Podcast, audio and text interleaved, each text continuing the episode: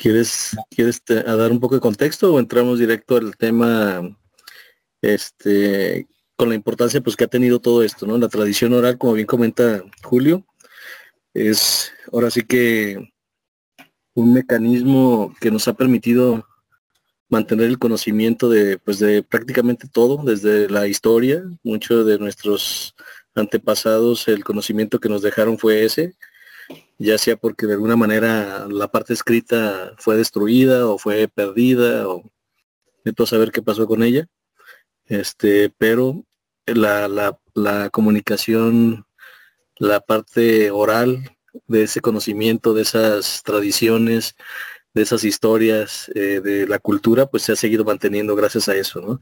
Incluso el mismo, el mismo dialecto, las mismas lenguas, pues se han mantenido precisamente a través de eso, a través de estarlas usando y, todas las historias eh, que nosotros conocemos ahora como leyendas o como eh, cuentos o, o, incluso como eh, las que nos traen un poco de aprendizaje, este, como una especie de, de metáfora, pero, pero más que nada los, las leyendas y los cuentos, ¿no? Que, que tienden mucho a la parte mágica, pero que de alguna manera yo creo que esa parte mágica la, utilizaron para enriquecer el, el, el, interés o crear un mayor interés en, en, los en los que en los escuchas y que y que bueno cada, cada personaje le fue dando un toque su toque especial a, a estas historias y, y, y, bueno es, es una digamos que un mecanismo que, que como decía pues nos han transmitido nuestros abuelos, nuestros ancestros, y pues desde pequeños, ¿no? Ellos también su digamos que su primera, su primer contacto con nosotros, pues siempre ha sido ese, la parte oral, la parte de estarnos escuchando, de estarles comunicando, eh, ya sea a través de historias, canciones, fábulas, mitos, refranes, eh, las adivinanzas, ¿no? O sea, tenemos una riqueza en, temas eh, bastante importante y que esto, pues bueno, eh, gracias a esa comunicación de generación en generación, pues hoy en día está rescatada todavía, ¿no? Todavía tenemos, utilizamos mucho frases, conocemos mucho, muchas fábulas, canciones, leyendas, muchas canciones que ya son del, de, así que del Vox Populi, o que no se conoce quién las inventó, sino que ya son parte del, del pueblo, de la gente. Y, y, pues bueno, eso nos ha dado, nos ha dado ese conocimiento a la, a la fecha. Y, y, pues interesante, ¿no? El, el, estar todavía, el ser parte todavía de esa, de esa tradición, porque realmente lo que estamos haciendo hoy en día es seguir transmitiendo nuestro conocimiento, nuestras experiencias y, y parte de esa historia a otras nuevas generaciones. Sí. Por aquí creo que llegaron invitados, ¿verdad? Sí, sí, ya llegó también eh, Juan Carlos desde Tijuana. ¿Qué tal, Juan Carlos? ¿Cómo estás? Ah, muy bien. Creo que tu micrófono está desactivado. Ahí está. Ya, lo activé, ya lo activé. Buenas noches a todos, muchachos. ¿Qué tal? Muy bien, Juan, un gusto. Juan Carlos está físicamente en Tijuana, ¿no? Entonces hoy andamos así como muy internacionales. Y pues muy interesante lo que comentó Ricardo. Sí, vamos con, con, Julio, a ver qué nos comentas, Julio, ¿no? De esta, este mecanismo, ¿no? De, de este, pues de que un relato, ya sea este, verdad, mentira, lo que sea, que se transmita con el tiempo, de la importancia, ¿no? De, de que los abuelos se lo pasen a los padres, los padres a los hijos, etcétera. ¿Cómo ves tú cómo lo, lo viviste acá cuando andabas en México y qué ves allá también en los Estados Unidos? Mira, yo lo que he podido comprender y lo que he podido vivir acerca de, esto, que tú sabes que es algo que a mí me, me llama mucho la atención, que es todo lo, que es la historia de los pueblos ancestrales y todo esto. Entonces yo lo que, lo que he visto es que las historias se van distorsionando de alguna forma con el tiempo. Es como, ah, no sé si ustedes alguna vez jugaron a este que se llama, un juego de niños que se llama el teléfono descompuesto, ¿no? Que, mandas un mensaje que se tiene que decir al oído y después de pasar por 10, 15 personas es un mensaje totalmente distorsionado. Entonces, e, eso, eso, es una cosa, que no podemos creer totalmente en, todo, en todas estas historias y que si buscamos acerca de un relato, este está en, muchas versiones. Yo, yo lo he vivido esto mucho con, eh, estudiando la historia Hopi y hay, hay, muchas versiones dependiendo al clan que haya dado la información. Es una historia diferente, pero que todo conlleva lo mismo. Y eso es a lo que voy. Que muchas de, muchas de las veces nos han hecho pensar o nos han hecho creer que todo esto son solamente mitos, que hasta le llaman la mitología que son relatos totalmente fantasiosos que no, que no tienen ningún contexto eh, en la realidad. Pero aquí hay una mezcla entre todo esto y que yo lo, que, lo que yo he podido aprender es que todos estos relatos nos explican de alguna forma cosas que ellos vivieron, pero de, una, de una manera personificada, que, en muchas ocasiones estos personajes son dioses o los personifican como dioses, pero en realidad son fuerzas de, la naturaleza o son planetas o son movimientos estelares, son constelaciones que ellos conocían o que tuvieron la experiencia de que cuando eso pasaba, cuando se empezaban a, aparecer constelaciones diferentes o, ciertas señales en, el cielo, porque ellos eran una, una o las ancestrales eran ah, unos astrónomos impresionantes. Ah, te puedo mencionar los mayas eh, y en cualquier cultura. Ah, nos vamos a la cultura sumeria, nos vamos a culturas en, cualquier parte del mundo. Ellos eh, se basaban simplemente en las estrellas eh, y, de ahí es donde ellos sacaban todas estas historias, ¿no? que a, lo que quiero concluir así en, esta en esta fase es que muchas de, estas historias simplemente era para poder enseñar a, generaciones o, a los pequeños enseñarles acerca acerca de la astronomía que era principalmente la base en lo que ellos de, lo que ellos observaban y de lo que tenían ah, más conocimiento así es Julio muy interesante ahí lo de los Hopi, los pueblos antiguos. Y bueno, pues es que antes de la invención de la escritura, pues no había otra, ¿no? Más que aprendías de lo que te contaban y aprendías haciendo, ¿no? Entonces, si no se hubiera transmitido, imagínate cómo estaríamos, ¿no? No habría ese avance, digamos, este, no sé, tecnológico, social, cultural, etcétera. ¿Cómo ves tú, Juan Carlos? ¿Qué opinas al respecto?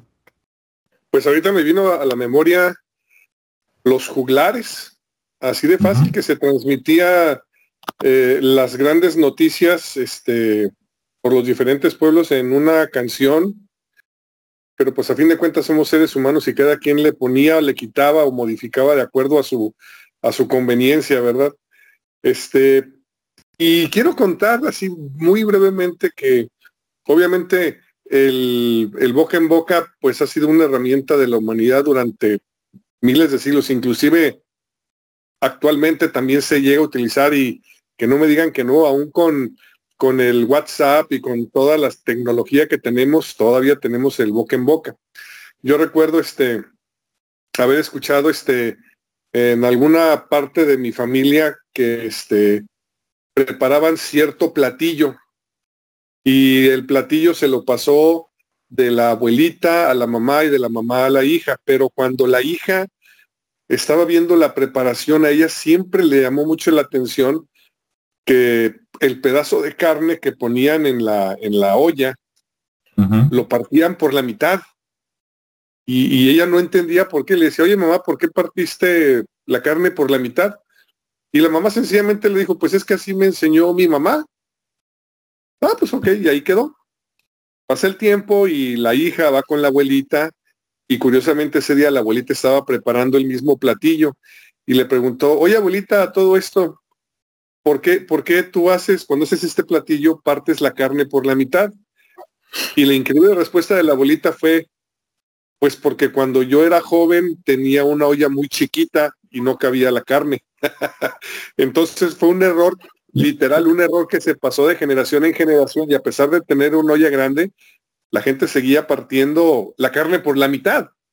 Entonces, este, tanto es bueno las cosas buenas, las buenas costumbres, los buenos hábitos, no fumes, pórtate bien, etcétera, como también ese, ese tipo de errorcitos o, cuestiones pues que, que no se piensan, que no se analizan, también pasan de generación en generación a la hora de estar platicando.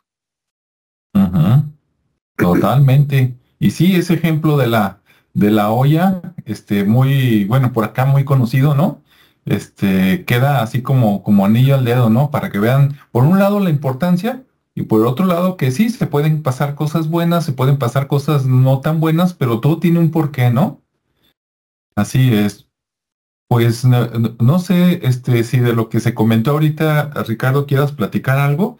Si no, a mí me gustaría preguntarles si, si cuando ustedes estaban chicos, ¿no? Cuando eran niños, este, escuchaban historias de sus papás, de los tíos, de los abuelos, y en caso de que sí, y que quieran compartir alguna, pues adelante. Ricardo. Sí, claro. Yo creo que todos este, nos encanta este tema precisamente por eso, ¿no? Porque nos tocó tal vez vivir una, una infancia con mucha con mucha comunicación de este tipo, ¿no? Con los abuelos, con gente ya, incluso en mi caso los bisabuelos que me tocó conocerlos y que ellos anduvieron en la revolución este, pues fue también un, muy interesante el escuchar historias, ¿no? Y, y sí, esa, esa tradición oral yo la disfruté mucho porque, como les comento, pues yo tuve la fortuna de, conocer a mis bisabuelos y pues fueron gente muy longeva y precisamente por eso me tocó conocerlos muy bien y, y tener historias, ¿no? Tener historias desde la familia, desde lo que vivieron, eh, conocer mucho su, su, forma de ser y obviamente también con mi abuelo, ¿no? Convivía mucho, me gustaba mucho estar con gente adulta porque eh, me gustaban las historias, entonces convivía más con, gente adulta que con los de mi edad y de esa manera pues escuchaba sus historias, sus, sus anécdotas y por supuesto los consejos, ¿no? Porque en cada historia llevaba una, una reflexión, llevaba un mensaje, entonces pues de alguna manera te dejaba, te dejaba ese, ese aprendizaje o por lo menos esa, esa parte de, de, digamos que no, no tanto como de sabiduría, pero sí de conocimiento para que en algún momento fuera, fuera aplicado este, o, supiera resolver algo, ¿no? Por lo menos así, así yo lo veía.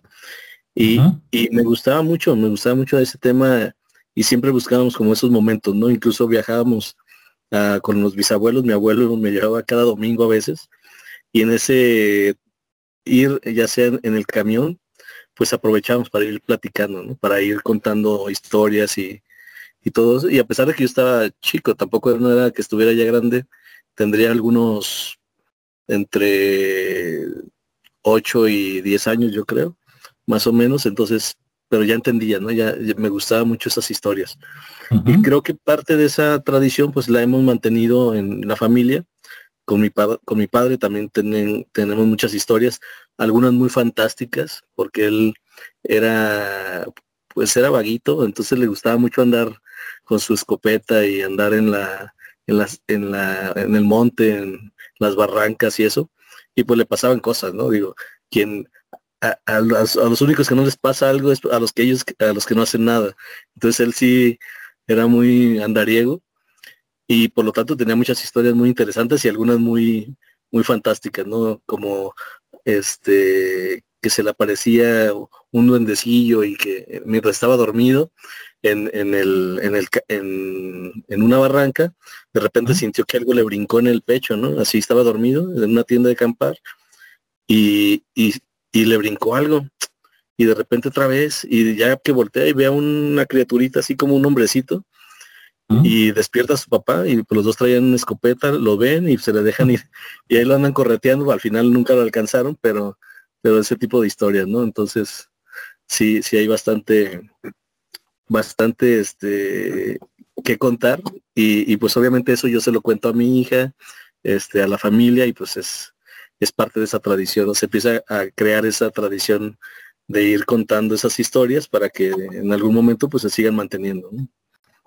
Sí, muy interesante. Fíjate, un, un duende y desde tu bisabuelo pasó a tu abuelo, a tu papá, a ti, y, tú ya le platicaste a tu hija. Entonces, tu hija se entera qué pasó cuatro generaciones atrás, ¿no? Es muy interesante. Y, Y con los duendes, imagínate, los, dos con escopeta, qué bueno que no se dispararon ahí el padre y el hijo, ¿no? sí. Oye, este, yo, tengo también una historia que compartir, si se puede.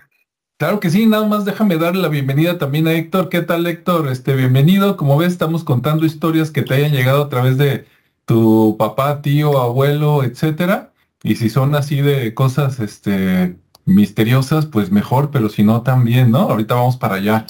Este, bueno, pues adelante, Juan Carlos. Ok, mira, esta historia que les voy a contar, ahorita, ahorita que el señor Ricardo este, lo platicó, me acordé que también este, mi bisabuelo era, era canela fina. Les voy a contar la historia tal cual. Y si se quieren burlar de mí, bienvenidos porque está medio, medio cómica la historia. Este, mi papá que a la hora de contármelo, pues yo soy la cuarta generación que recibe la historia, me contaba que su abuelo, sí, que su abuelo, este, pues también era canela fina, mujeriego, andariego, borrachero y, y este, y soñador, nada más le faltaba cantar. Y, pero estamos hablando, no sé, o sea, a, eh, principios del siglo XX, eh, allá por, por Oaxaca. El señor de campo, este, le gustaba andar a caballo, ahí, este, cuidando las vacas y los sembradíos. Y pues la única diversión que tenían era pues irse a la cantina, ponerse hasta las manitas. Y este, y la abuela pues siempre, la bisabuela siempre pues lo, lo, lo peleaba, ¿no? Porque pues era mañana, tarde y noche llegar el hombre hasta las trancas. Cuando de repente, de un día para otro, el abuelo decidió jamás, el bisabuelo decidió jamás volver a tomar y nunca volvió a tomar una copa en su vida. Y, mi papá me platicaba que, que lo que sucedió, y aquí viene la parte fantástica de la historia, es que después de ponerse hasta el gorro, venía en el caballo, al, así al trote, ya regresando para su casa, atravesando los cerros ahí en Oaxaca, cuando de repente vio la figura de, de una mujer eso es lo que cuenta el bisabuelo, o por lo menos la historia que me llegó a mí, que el bisabuelo vio a una mujer vestida de blanco, pero estaba de espaldas al abuelo, al bisabuelo. Y pues él en toda su borrachera y todo, pues obviamente se, se acicala las cejas, se peina así, se pone el sombrero y dice, ahorita corto oreja y rabo.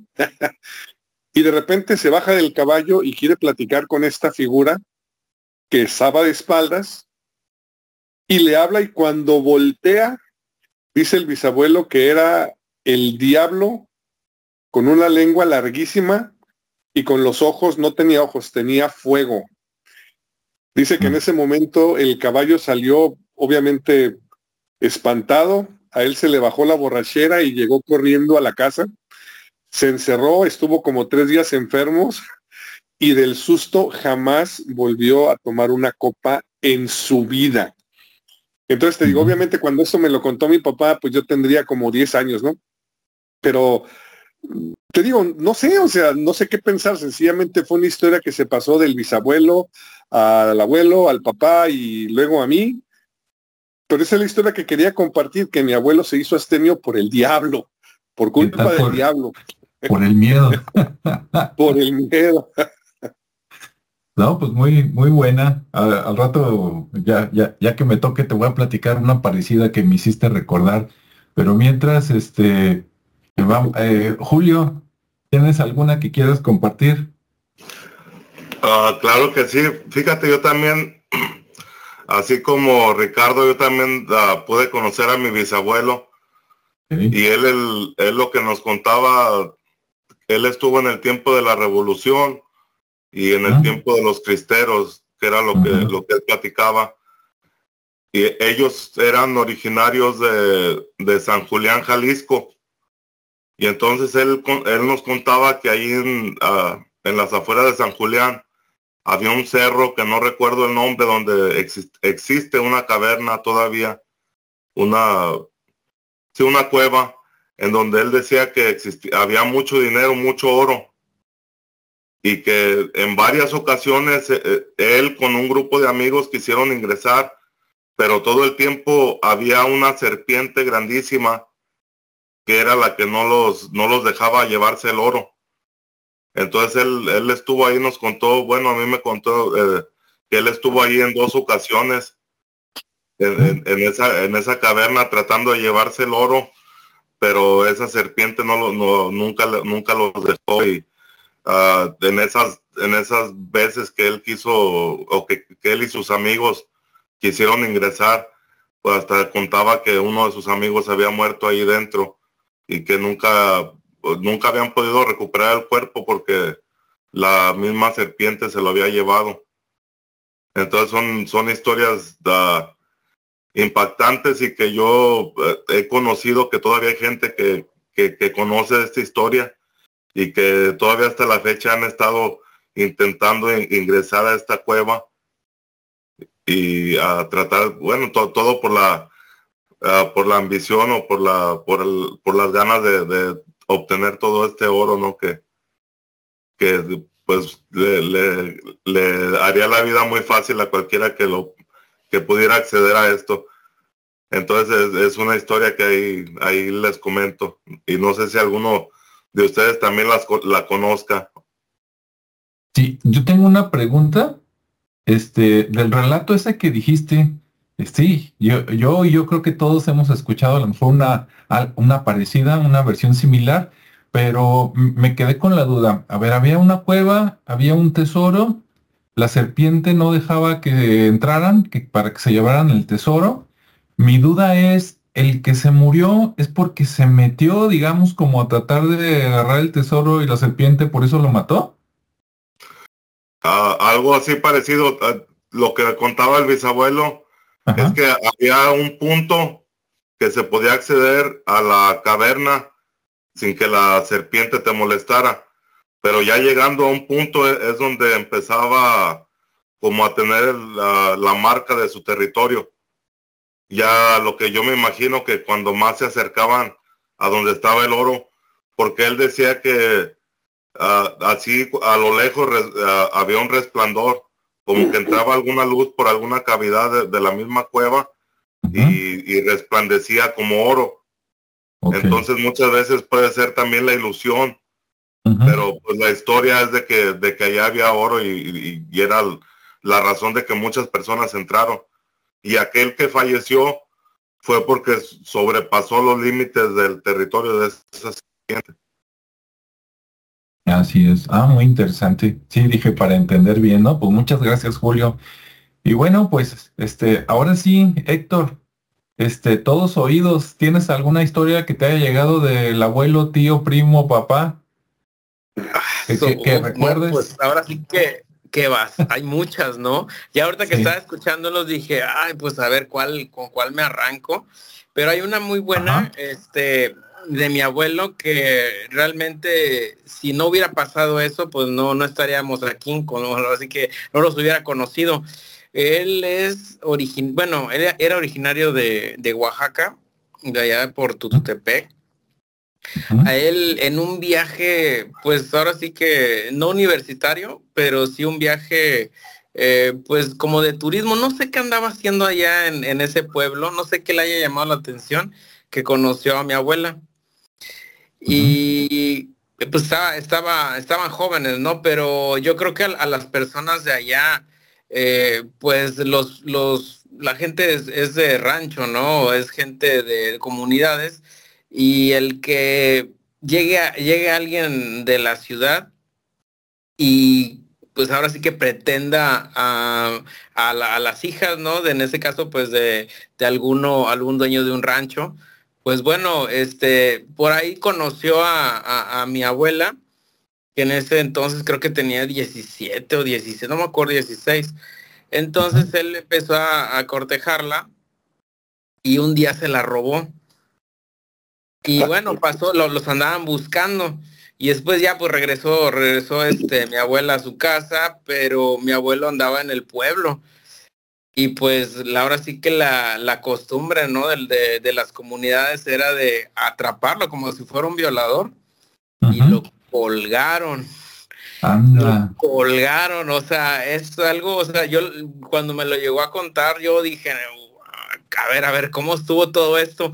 Pero él cuenta que, que lo, lo agarraron y lo, obviamente que le pusieron una, una, una, buena, ¿no? Por andarse portando mal, pero en ese, en, él dice que no se, o sea, que no se portó mal, simplemente pues que se enamoraron, él también estaba joven, y que lo colgaron, y al momento de, de que ya lo, lo, lo, subieron, pues lo dejaron ahí, pero ahí sí está bien, está, está medio raro, porque él, él, él me dijo, bueno, él, él contó, ¿no? De que supuestamente él ya dijo, bueno, ya, ya, ya estoy en, en, ya son mis últimas, ¿no? O sea, ya, ya voy a morir, ¿no? Dijo que él, que cuando lo subieron, que como si hubiera sido este algo pues muy extraño, ¿no? Como si todo hubiera, como que él, se puso lento todo, se fueron, se fueron las, la, ahora sí las personas de pues yo creo que a lo mejor el comisario, no sé, la policía en ese, en ese momento, la gente pues que, que andaba buscando, ¿no? Se fueron y que él alcanzó a ver que algo se subió al, al, al árbol y que no sé si lo movió y que se rompe la rama. Y cayó junto con la rama amarrado y duró como tres días hasta que no pasó alguien y lo, y lo desató y ya pudo, pudo este, irse de ese lugar. Pero fue algo como muy extraño, ¿no? Porque él dijo, bueno, él se estaba preparado y dice, bueno, pues ya, ya voy a morir, ¿no? Pero en ese momento él, él, sintió algo muy raro, a lo mejor la presión y todo, la, la, esa emoción de que, o esa adrenalina, ¿no? Pero él sintió como que alguien subió y rompió la rama. No sé, a lo mejor si era alguien que estaba por ahí, pero él sintió una presencia que le, le que, que pues ahora sí hizo, provocó que se cayera la rama, cayó, él ahora sí, este, noqueado, y dice que, bueno, él le calcula como unos dos, a lo mejor fue menos, ¿no? El tiempo que duró, pero ya lo hacían muerto. Y aún así regresó años después y se tuvo ahora sí que a mi papá y, y pues es una historia muy, muy, la verdad digo, ah, o sea, como antes acostumbraba más que, pues bueno, a, a, hacer la ley por nuestras propias manos, ¿no? Y bueno, y pues aún de esto, pues sí fue muy extraño porque pues se supone que ya si te cuelgas en un momento, en el momento en que te están colgando, pues ya tú pierdes el conocimiento, ¿no? Pero él sí dice que alcanzó a ver que una, que alguien se sube al árbol y pues, pues le ayudó, pero pues nunca supo si era alguien, este, un, ser, humano o alguien, alguien etéreo, ¿no? Algo, algo alguna, no sé, ángel de la guarda, qué sé yo, pero sí estuvo muy raro, pero pues bueno, la vivió para, para contarla y, y pasárnosla, porque es algo, la verdad, para mí, no a cualquiera le, le pasa eso, yo creo que a lo mejor no, no se trató de a lo mejor de una, de una entidad, de algún ser que lo ayudó. Quién sabe, a lo mejor pudo haber sido algún algún ángel de la guarda, no sé, algo, o alguien, ¿no? Que, que dijo, o el mismo, mismo destino que dijo, tú vas a continuar, ¿no? Como dicen, aunque te pongas o te quites como quiera, en tu momento siempre va a estar ahí, ¿no? Pues esa es la, la historia que, que por ahí les quería compartir. No, pues está muy interesante porque sí, eh, si alguien no te escuchó bien, a lo mejor pasa muy desapercibida, pero sí tiene todo, ¿no? Y la parte esa sobrenatural porque dices, a ver, como tú dices, cuando te cuelgan por tu peso y todo, ¿no? Si ya no estás parado en nada, pues yo pienso, bueno, claro, nunca he visto que acaben con la vida de alguien así en la realidad, pero me imagino que en un minuto ya se acabó lo que se vendía, ¿no? Y, y como dices, él todavía alcanzó a ver así como que alguien lo salvaba de alguna manera. Este, habrá que ver si lo colgaron y se fueron, ¿verdad? Y no se dieron cuenta de que alguien lo salvó o no. Pero bueno, qué bueno, como dices tú, si no, no estarían por acá. Así es, sí, sí. Fíjate que sí es, es verídica, o sea, sí, porque mi abuela todavía la, la, la, conocía la historia, ¿no? Entonces sí, algo, fue algo como, pues eso yo creo que muy extraño, pero sí, ahora sí que pasó. Muy bien. No, pues yo les cuento lo, siguiente y los felicito, ¿no? Por, por la comunicación que, han tenido así generacional de historias. Yo en mi caso con los hombres, este, ahorita les digo a qué me refiero, no tuve tanta suerte, pero con las mujeres sí. Mi abuelo paterno yo no lo conocí. Cuando mi padre estaba como en edad de secundaria, ¿no? Por ahí de los 14, 15 años, mi, todavía yo no nacía, este, mi, abuelo murió de cirrosis, ¿no? Le encantaba, al parecer, este, tomar y de esos... el chupirul. El chupirul, sí, el pomo, o como le llaman en otros lados. Entonces, pues no lo conocí. Por la parte materna, sí conocí a mi abuelo, por la parte materna incluso conocí a mi bisabuela, pero eran así como, como de una generación como de disciplina, ¿no? Digo, a mí nunca me disciplinaron, este, pero este, no, no, no me contaban muchas historias. Ah, pero lo que son, este, tías, mamá, por ahí sí, sí me llegaron historias, ¿no? Y por ejemplo, cuando Ricardo platicó de los duendes, así rápidamente por acá, este, cerca de Guadalajara, hay un lugar que se llama San Cristóbal de la Barranca, este, que bueno, en aquellos tiempos, digamos hace, no sé, 50, 60 años, estaba lejos, ¿no? De la ciudad. Ahora no, pues agarras un coche y deben de ser unos 20 kilómetros, ¿no? pero en aquel tiempo pues era como otro pueblo, ¿no? Lejos de la ciudad. Y, y, cuenta mi madre que cuando ella tenía como ocho años, ella tenía un, tío sacerdote, ya ven que antes todos tenían un tío sacerdote. y, este, y entonces eh, en las vacaciones eh, eh, les decía este, a mi abuelo, ah, déjame llevarme a, tus hijas, a, algunas, a las más, este, y se las llevaban que a trabajar allá este, donde él daba misas como dos semanas y luego las regresaba, como que era una costumbre antigua, ¿no? De préstame a los niños para otros también para sembrar o para hacer labores, ¿no? Entonces se las llevaron y en esa, en esa casa antigua, la distribución de la casa era de que estaba la casa y luego había un huerto y luego atrás del huerto, que estaba largo, por allá estaba un baño, ¿no? No sé si porque los baños este, era lo peor y que no se note allá atrás, pero así eran las construcciones antes, ¿no? En Guadalajara, ahorita me platican con ustedes.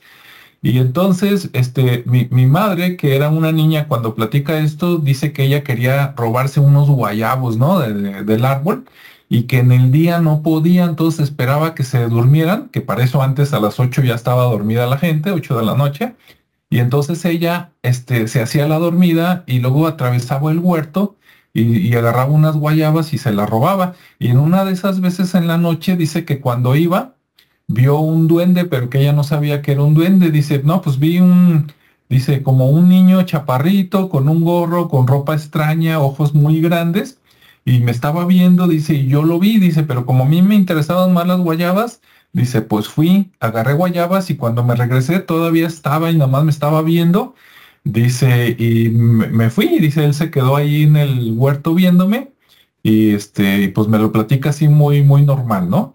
Ya después a lo largo de la vida, pues hay muchas gentes que me han platicado historias de duendes y hasta de cosas, duendes digamos diferentes, ¿no? Pero hasta ahí lo, lo, lo dejo.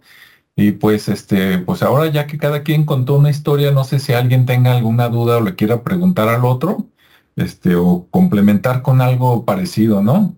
Adelante, Ricardo.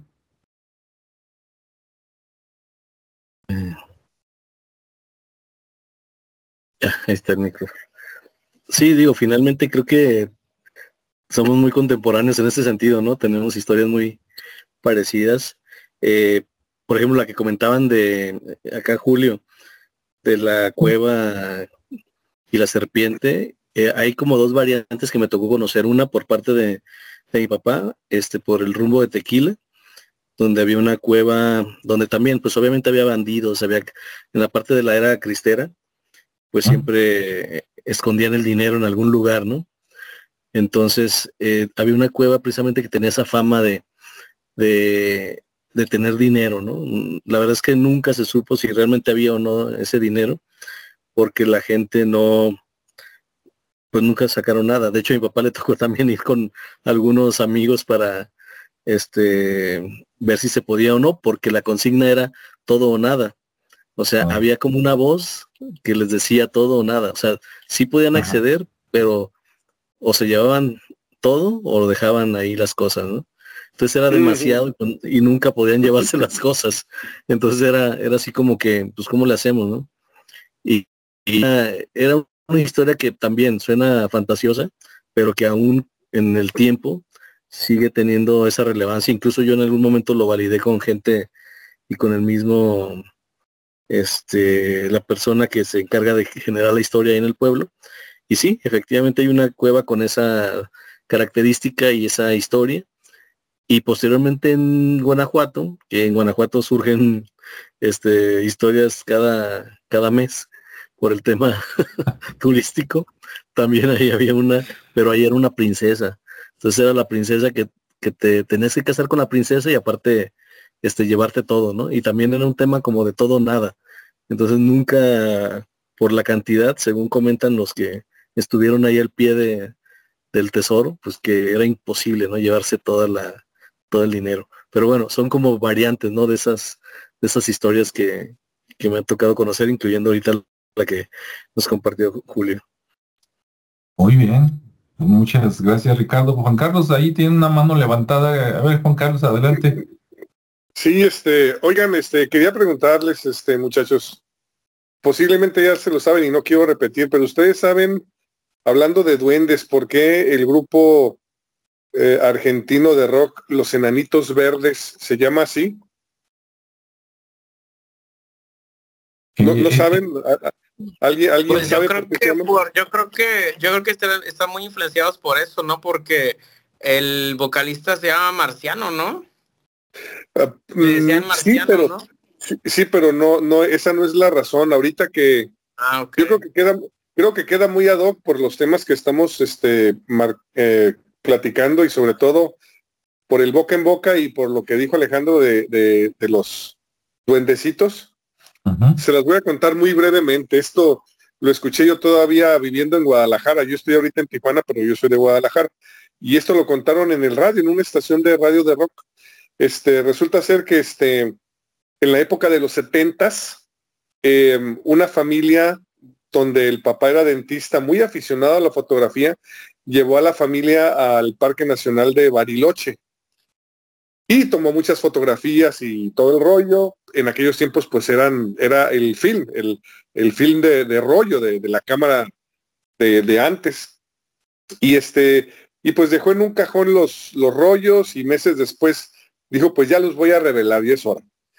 Y a la hora de revelarlos, todas las fotografías salían moteadas con, con puntitos verdes. Y pues él pensó que por haberlo dejado en el cajón, tal vez le cayó humedad, tal vez eh, el, el film venía mal o lo que sea. Y ahí lo dejó.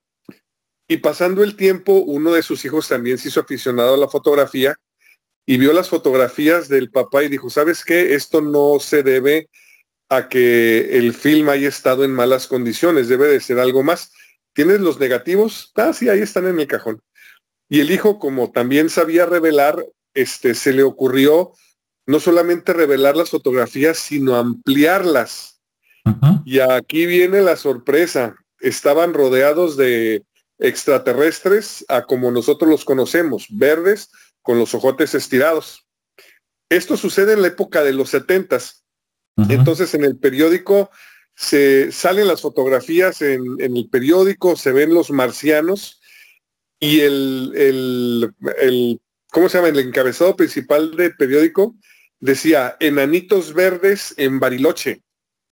Mm. Y de esa, y de esa anécdota pasamos, pasamos ya este, a la época de los ochentas, eh, principios de los noventas, y este, y por esa anécdota ellos adoptaron el nombre de los enanitos verdes. Te digo, les voy a ser sincero, eso yo lo escuché en la radio en Guadalajara hace mil años, pero sería digno de pues de buscarse en internet a ver si si tal vez lo dije mal o tal vez hay algún complemento que se pueda agregar a esta historia. Sí, no lo, no lo dudes, esa historia más, como decían, el nombre de Marciano, pues le, quedaba como Exactamente. Exactamente. Y hablando de duendes, quiero compartirles algo, este, digo, creo que ya, ya te había contado a ti Alejandro acerca de duendes. A mí de niño me tocó ver, la verdad, fue una experiencia, pero yo creo que lo relaciono como cuando te portas mal de niño, a lo mejor digo puede ser algo psicológico también, ¿no? Que ya, ya uno ya viene programado. Pero en ese entonces yo no, yo no, yo no sabía ni conocía el tema de, no le tenía miedo al, ni a la oscuridad, yo creo, no tenía, yo creo como unos 10, 9 años. Este, me porté mal y estaba fuera de mi casa y estaba de rebelde. Y pues empecé a aprender maldiciones y estaba de maldiciento. Pues me voy a, al portón de la casa, que era de madera, y me empiezo a columpiar y me siento arriba. Pues ya eran casi las 12 de la noche, 11 y fracción. Y volteo hacia pues, a la cuadra y todavía ni estaba pavimentado. Este, pero había una casa que tenía una barra de color rosa y pues, estaba moderna y tenía un, como un recibidor, un Porsche, pero tenía como, bueno, en una entradita, este, tenía un foco y abajo yo alcanzo a ver un ser pequeñito y dije, al principio dije, fue un gato, un gato este, sentado, ¿no? Pero no, de repente veo que pues tiene ropita. Y, y no sé, a lo mejor, o sea, alcanzar porque obviamente que la claridad de, la luz era luz amarilla. Y veo que es una es una personita. Y a mí me o sea imagínense si a uno le causaría algo no terror pero una sensación muy extraña allí dije una un, ser chiquitito o sea y lo alcancé a ver que estaba sentadito y luego se paró y fue cuando yo o sea fue y se, y se cruzó la calle al oscuro y fue cuando yo me bajé y le dije, perdóname mamá, déjame entrar a la casa porque acabo de ver algo muy feo. Y realmente, bueno, este, ese tipo de cosas sí son bastante, yo creo que hasta bizarras, bastante, bastante raras, ¿no? Este, pero bueno, quería, aprovechando que estaban contando lo de los duendes, Sí fue, y, sí es como que cuando te portas, yo creo que cuando un niño se porta mal, yo creo que también este, pues va de la mano, ¿no? O no sé, hay algo, hay algo medio extraño, ¿no? Pero sí, sí me pasó esa experiencia. Yo creo que esa la voy a transmitir. Todas lo que me ha pasado a veces, sí lo voy a transmitir también porque es digna, porque realmente yo siento como que al eh, yo creo que todo eso, es, todo este tipo de cosas se está perdiendo y se va a perder mucho de lo que uno alcanzó toda percibir porque nuestra realidad ahorita es diferentísima. Ahorita tú le cuentas eso a un a una de, de, de una generación, un, un este no, un centennial o un millennial y te dice, pues estás mal, ¿no?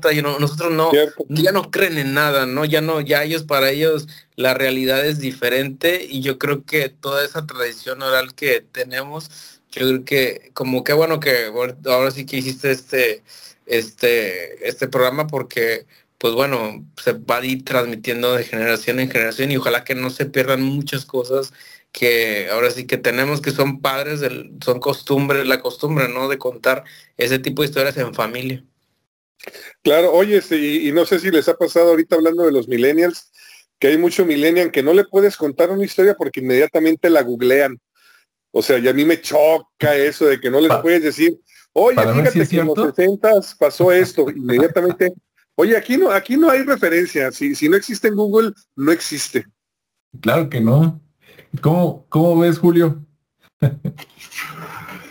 bueno, ah, fíjate que yo aquí escuchándolos, pero también divagando en, mi mente, pues, o sea, se me hace algo muy importante todo esto de, de lo que es la, esta tradición oral, porque poniéndonos a pensar, si no hubiera sido por esta tradición oral, no conociéramos mucho de lo que es la historia.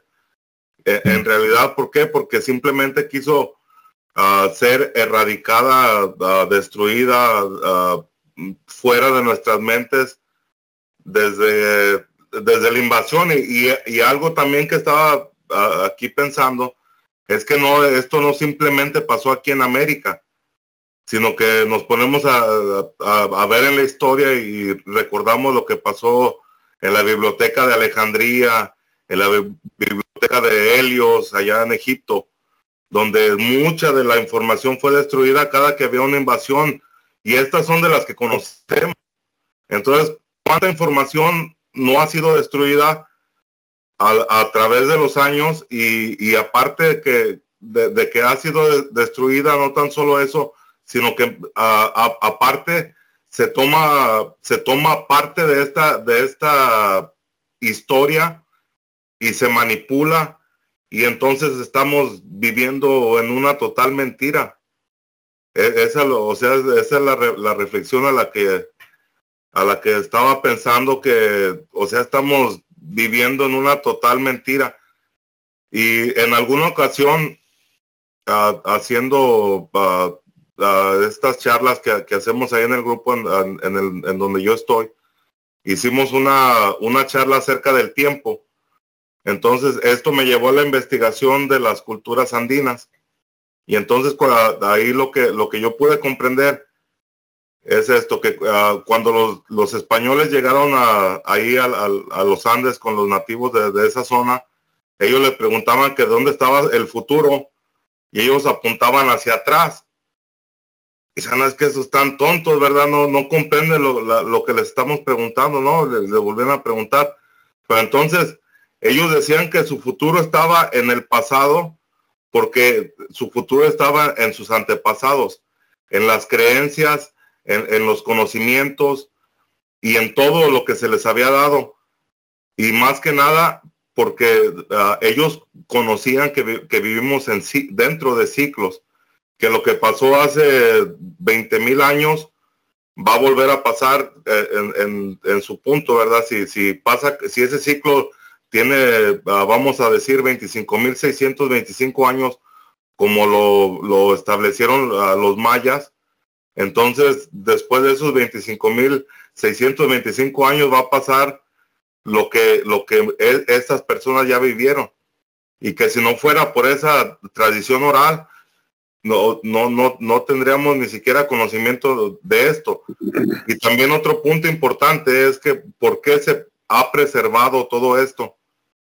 Y esto yo lo puedo llevar a que todo esto ha sido preservado por fuerzas que nosotros no conocemos, así como, como existen ah, ah, demonios, de esa misma forma existen ángeles, que eran ah, lo que nos contaba aquí este nuestro amigo de misterios ocultos, creo que es. Entonces, existen, aunque no los podamos ver, existen estas dos fuerzas desde aquí en lo, en lo terrenal como en lo espiritual. Y entonces ahí es donde, donde podemos ver de, quién ha, preservado y, quiénes han dado uh, esta información o de dónde ha venido esta información. Porque todo esto nos conlleva a una elevación espiritual, a un, a un conocer, a, a tener una conciencia de las cosas y que si no fuera por esta tradición oral, Ah, no, no, no, nada de esto fuera posible.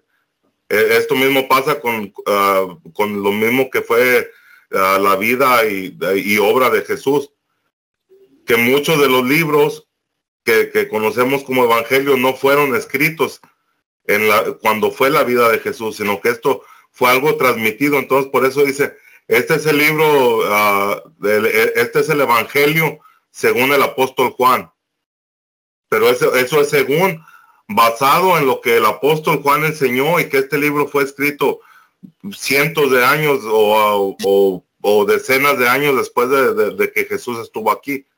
Entonces ahí está la importancia de, la tradición oral, de, llevar este conocimiento de generación en generación, de contarlo, de comprenderlo, pero no tan solo un conocimiento vano, sino más bien un conocimiento que nos va a llevar a, una conciencia más elevada. Eh, eso es, eso es lo que, lo que a mí me, me, llega. Y es que es lo, es lo que este, jamás se va a poder destruir, ¿no? La tradición oral. Se puede, podrán haber destruido miles de, vestigios, ¿no? Pirámides, este, eh, la escritura, pero la tradición oral, yo creo que, no me acuerdo quién me dijo una, una amiga eh, canadiense, le hace, este, yo, yo no leo tus libros de historia, a mí me interesa, o sea, le interesaba mucho la historia de, de, las culturas, ¿no? Antiguas de, de tanto de todo, de toda América, ¿no? Me dice, la única forma que pude aprender realmente la historia verdadera es en las comunidades y mediante la tradición oral. Y dije, wow. Y eso yo antes, mucho antes que no, todavía no, no investigaban. Sí me gustaba el misterio, pero no investigaba y pues sí, qué gran razón tenía. Sí, sí, totalmente. Este, yo, bueno, retomando lo que dijeron todos ahorita en, la última parte, fíjate que es una, e, esa tradición, ¿no? Hay que, hay que platicar con los hijos, digo, de todo, ¿no? Pero de todas maneras de las tradiciones, porque eh, se me va a poner un ratito así fatalista nada más, ¿no? Retomando lo de lo de que googlean para ver si es cierto o no es cierto, y pues claro que ahí no hay cosas que sucedieron antes del 2004, ¿no? Pero bueno, este, eh, por, imagínense, retomando lo de Alejandría y todo eso, ¿no? Que llega un régimen y dice cero libros, ¿no? Destruyan todos los libros. De alguna manera es destruye la historia.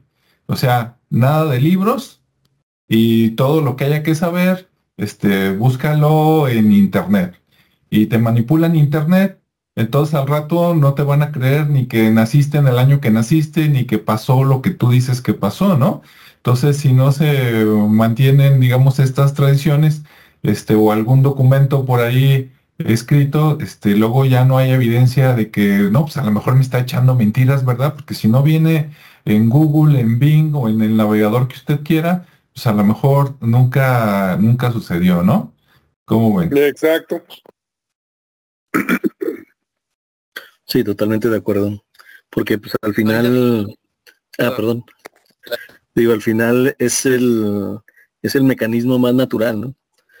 Creo que más natural y más disfrutable, como decían ahí, este, tú puedes leer un libro de historia, pero no es lo mismo que estar platicando con alguien que conoce la historia, ¿no?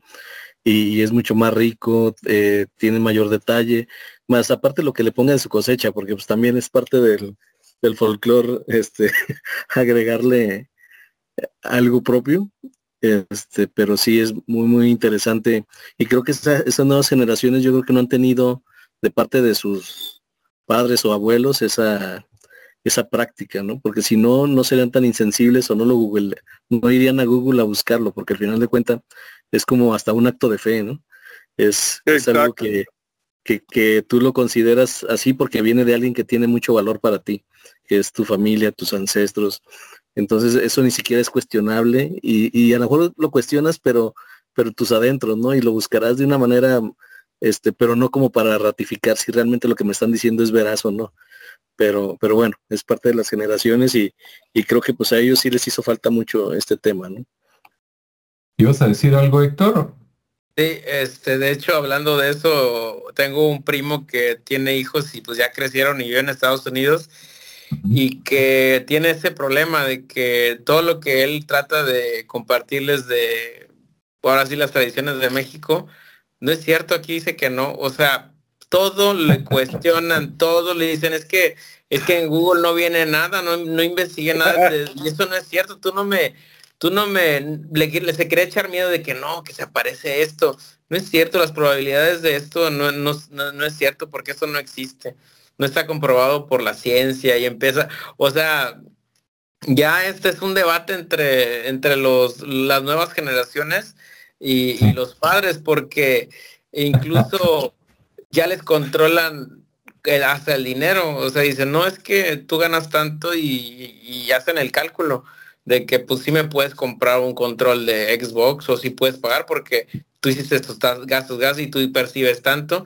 O sea, está bien cañón, o sea, yo le digo, ¿cómo te vas a hacer? O sea, si ahorita te cuestionan, tú les quieres, están chicos todavía tienen como un 4, 5 y 10, y tú les quieres todavía echar miedo de que no, que la bruja, o sea, y, yo digo, ¿cómo, cómo, cómo, cómo es tan difícil la cultura de nosotros con la de Estados Unidos, que son obviamente que tienen la mente más abierta, se supone que deberían tener la mente más abierta, pero está más cerrada, ¿no? Es cerrada en que, en que cada vez yo creo que te va, se van deshumanizando, ¿no? Nos vamos deshumanizando, vamos perdiendo esa parte de las creencias, esas partes de, de, pues de tratar de fantasear, ¿no? Hasta yo creo que fantasear un poco, eh, porque eso te lleva a, no sé, a meterte en ti, en ti mismo, a, pensar dentro de ti, ¿no? A imaginar Y bueno, pues yo creo que, que de alguna u otra manera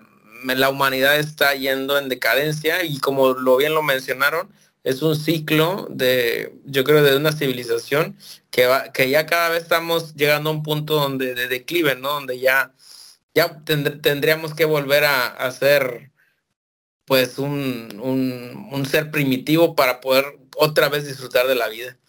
Así es, totalmente. Ahorita que lo estabas diciendo, y bueno, una aclaración. Si aquí no tenemos nada, eh, a, veces agarramos a lo mejor de ejemplo Estados Unidos porque somos vecinos, ¿no? Y estamos al lado. No tenemos nada en contra de la gente de Estados Unidos, aunque a veces los gobiernos, aclarando, ¿verdad? De Estados Unidos, de México y otros lados hacen cosas muy extrañas, por no decir otras palabras.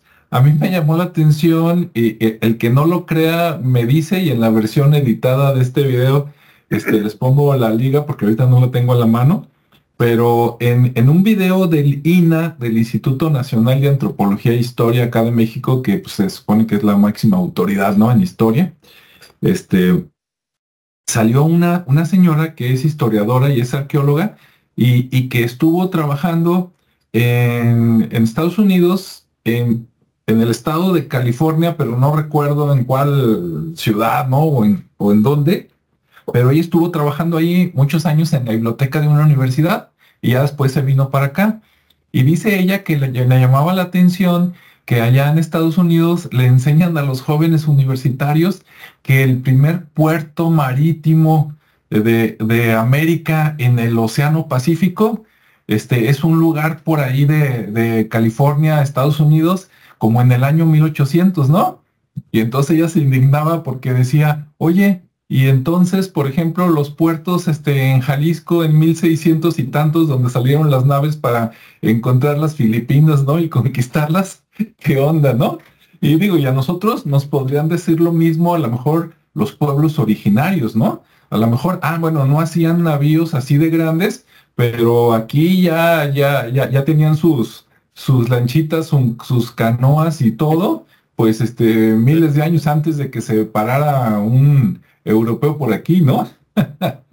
claro, Este, muchachos, este, yo me tengo que retirar. Este, fue un gusto enorme y espero que me vuelvan a invitar otra vez, ¿ok? Claro que sí, muchas gracias Juan Carlos. Y sí, de hecho, sigan disfrutando. Este, dime, dime, dime. Hasta luego. No, digo que de hecho ya nos íbamos a estar despidiendo, pero adelante y saludos a la familia.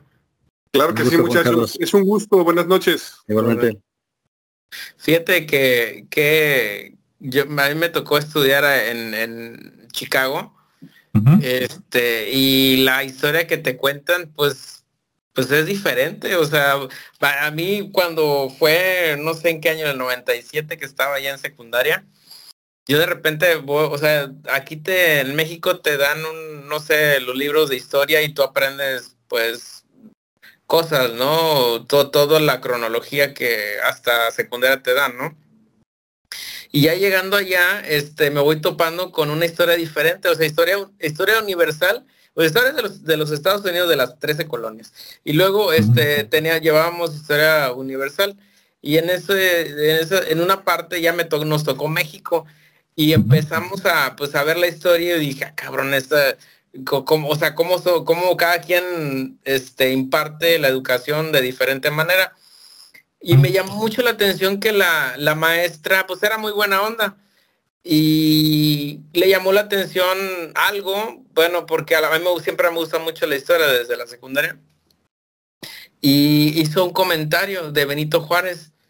Les, eh, ella explicó a su manera y se les voy a explicar algo, pero es acá como que este, es, esta información acá que la van a saber y todo y, ya, y uno dice, eh, ¿ustedes por qué creen que tiene esas facciones y esa e, es, e, e, el color de su piel todo? Pues bueno, porque es un, era un aborigen, un indígena, y le hace, bueno, ¿y qué, qué similitudes tiene con un apache de acá de los de la tribu? Y no, pues ya empezamos a ver, ah, pues sí hay muchas similitudes. Bueno, a él lo llevaron, se supe ya con todo eso, que lo habían llevado a este, a Oaxaca para prepararlo para que fuera este, el presidente de, México y nosotros, a ah, chinga. Bueno, pues éramos, yo lo tomé así como que, ah, mira, nada más me quedó como anécdota, pero después ella dijo, si no vayan a comprobarlo a la avenida Michigan en la calle no sé qué. Y yo ya después, años, como unos cinco o seis años después, paso y digo, ah, chinga, pues bueno, voy a ver qué, qué, qué, qué, es lo que había de nos parte de nosotros. Pues no voy viendo en una de las principales avenidas y que todavía está así en googlearlo, eh, el Benemérito de las Américas, Benito Juárez, en una estatua gigante, o sea, de, de bronce, no me acuerdo qué, qué, es, pero digo, ¿qué hace aquí esta, o sea, qué hace aquí este, este Ah, caray, se nos fue Héctor. Bueno, todavía estás, Héctor, pero te, dejamos de ver y de escuchar. ya nos están, este... Ya nos están censurando, ¿eh? muchachos, me gustaría ponerle un poquito a lo que estaba diciendo Héctor. Sí. Y, y, a lo mejor explicar un poquito cuál es la razón de por qué Benito Juárez está en una estatua magnífica, magnificente acá en Estados Unidos. Y es por la simple razón de que Benito Juárez fue un masón de grado 33. Sí. Él, él, o sea, cualquier persona para llegar a tener un, rango, un cargo de llevar un país, tiene que, tiene que, por consecuencia, tiene que pertenecer a esta logia. Y por consecuencia tiene que llevar una sangre. Porque no, no simplemente es porque ah, seas inteligente o esto. Tienes que llevar un linaje que, y que no es simplemente que, sean los, uh, los masones, van a ser todos ah, europeos o estadounidenses, sino que los masones están en todos. Hay masones chinos, orientales, hay masones en, en, o sea, de, de muchas, o de todas, más bien de todas las nacionalidades. Y que esta, misma, estos mismos masones y estos gobiernos obedecen a alguien detrás de ellos, que no es simplemente un gobierno. Entonces ahí podemos ver toda la manipulación. ¿Por qué, por qué poner un presidente indio, verdad, ah, en, en, en México? Simplemente para, para calmar los, el augurio de las personas, de, la raza que estaba siendo conquistada, y simplemente para eso.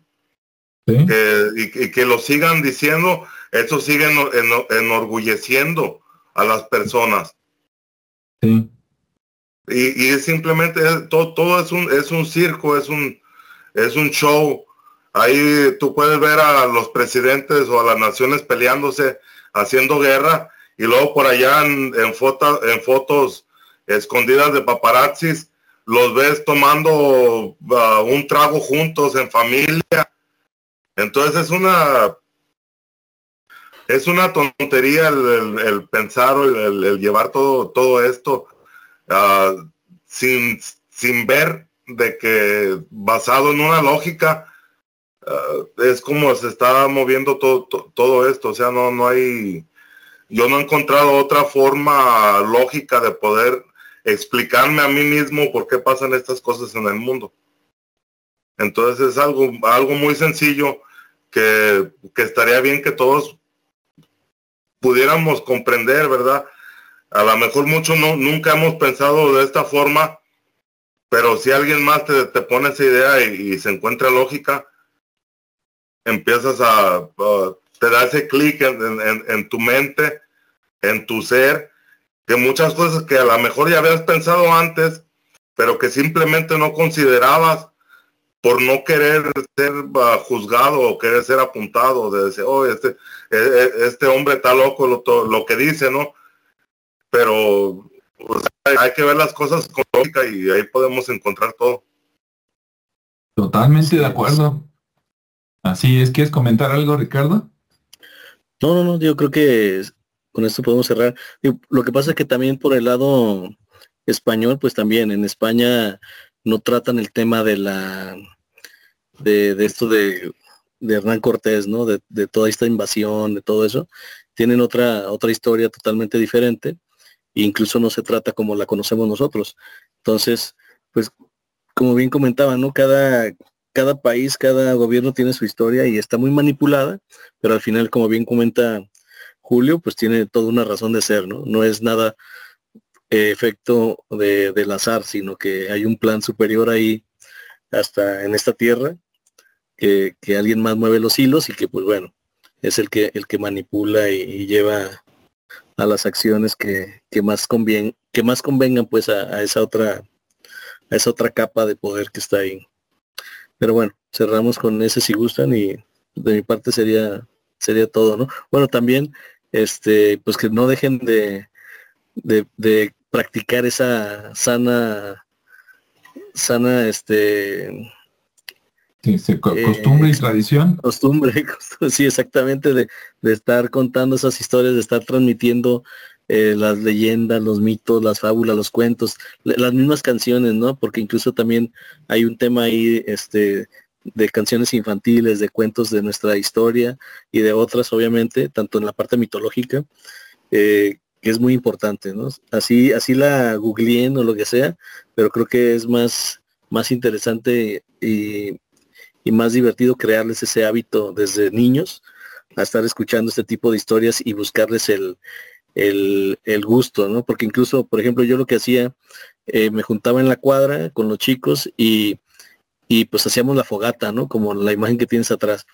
Y, y a veces había luz en la luminaria de la calle y lo que hacíamos era hacer que se fuera la luz para, para crear ese ambiente de, de, estar oscuras, ¿no? Y con una vela. Igual cuando se va la luz en casa, aprovechamos para empezar a contar esas historias y, y, y pues resultan momentos muy, muy padres, ¿no? Son recuerdos que te, que te llevan a esos momentos, a esas experiencias y, y bueno, que, mejor que dejar esas experiencias de vida, ¿no?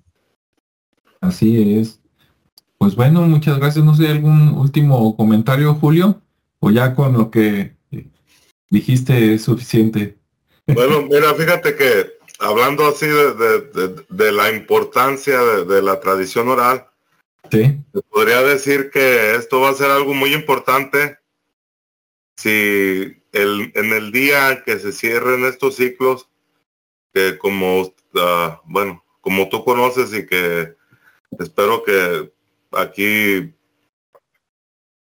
sí expresar uh, mi mi, ¿cómo te podría decir? El conocimiento acerca de, de, las profecías, ¿verdad? Y que, y que todo, todas estas profecías marcan a que será basado en, en esta misma tradición oral, en que la nueva humanidad uh, es, es, será, simplemente porque después de todo lo que va a pasar, aquellas personas que puedan sobrevivir a, estos cataclismos y a todo esto eh, que sucederá, ellos mismos van a ser encargados de, transmitir de generación en generación, de decirles cuáles fueron los errores de, la humanidad que pereció para que no vuelva a suceder simplemente. Entonces la tradición oral va a seguir siendo así como, como lo ha sido y lo seguirá haciendo en, todo lo que, lo que le resta a nuestra humanidad. ¿Por qué?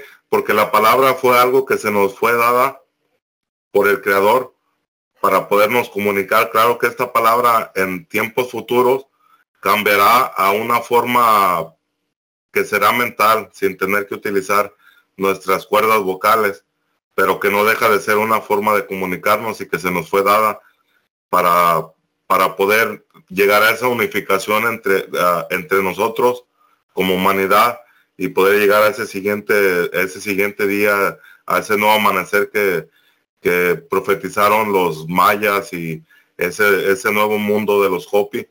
Entonces, ah, esa es la forma que, que yo puedo ver que, de la importancia de la tradición oral, de, compartir esto o de llevar estos conocimientos de generación en generación, que no se pierdan, que el, el, ser conscientes de lo que de lo que pasó, ser conscientes de los ciclos, el tener esa esa forma de, llevar una historia correcta, sin manipulación, porque la historia que, si tú le cuentas la historia que vemos en los libros de, la conquista de México a una persona que, que, haya llevado la tradición en su familia, la tradición oral, ella te va a decir que es una total mentira. ¿Por qué? Porque ellos tuvieron la experiencia, a lo mejor en sus antepasados, y que ellos mismos fueron los que les dieron esta información que es más correcta porque fue de las personas que estuvieron ahí. Entonces simplemente eh, la vivencia te, da la certeza de, de, lo que es una cosa y es otra. Así es, muchas gracias Julio. Julio, ¿en qué otros canales colaboras para que se entere la gente? Ah, estoy, eh, estamos ahí en el canal de Círculos de la Real Interpretación, eh, tanto en Telegram como en YouTube. Ahí en, los círculos, ahí hacemos ah, pláticas ah, mensuales. Y también en el canal ahí, ahí en el canal subimos todas las pláticas que, de las que hemos hecho y videos que vamos a empezar a hacer. Y también eh, colaboro con en ocasiones con Flecha Antigua. También he colaborado con el canal de Descubriendo. Ah, ahí tengo una colaboración hablando acerca del, de Quetzalcoatl. Y también uh, he colaborado y ahí, ahí me pueden encontrar en algunos uh, algunos programas o videos de, del canal de Haider Art, que creo que, ahora se llama La Casa Gnóstica. Y también ahí hay mucha información, sobre todo acerca de las comunidades ancestrales como los Hopi, mayas y todo eso que, es lo que me, de lo que me gusta platicar. Muy bien, muchas gracias Julio, pues ya lo escucharon. Por ahí me llegó un mensaje de despedida de, Héctor. Dice que estaba conectado con el celular pero sin cargador y que se le acabó la pila. Y bueno, él tiene, eh, Héctor tiene un canal que se llama Misterios e Historia Oculta en YouTube y en Facebook. También ahí lo pueden buscar, está muy interesante. Y pues listo. Pues muchas gracias a todos por acompañarnos, a todos los que vinieron aquí también, los que ya se fueron, y esperemos que le guste mucho a la gente y que nos dejen sus comentarios, ¿no? Y de que, ay, me gustó lo que dijo Julio, quiero saber más, o me gustó lo que dijo Juan Carlos, etcétera, etcétera. Héctor, este Ricardo. Y bueno, pues muchas gracias y pues nos vemos en la siguiente. Hasta luego. Bye.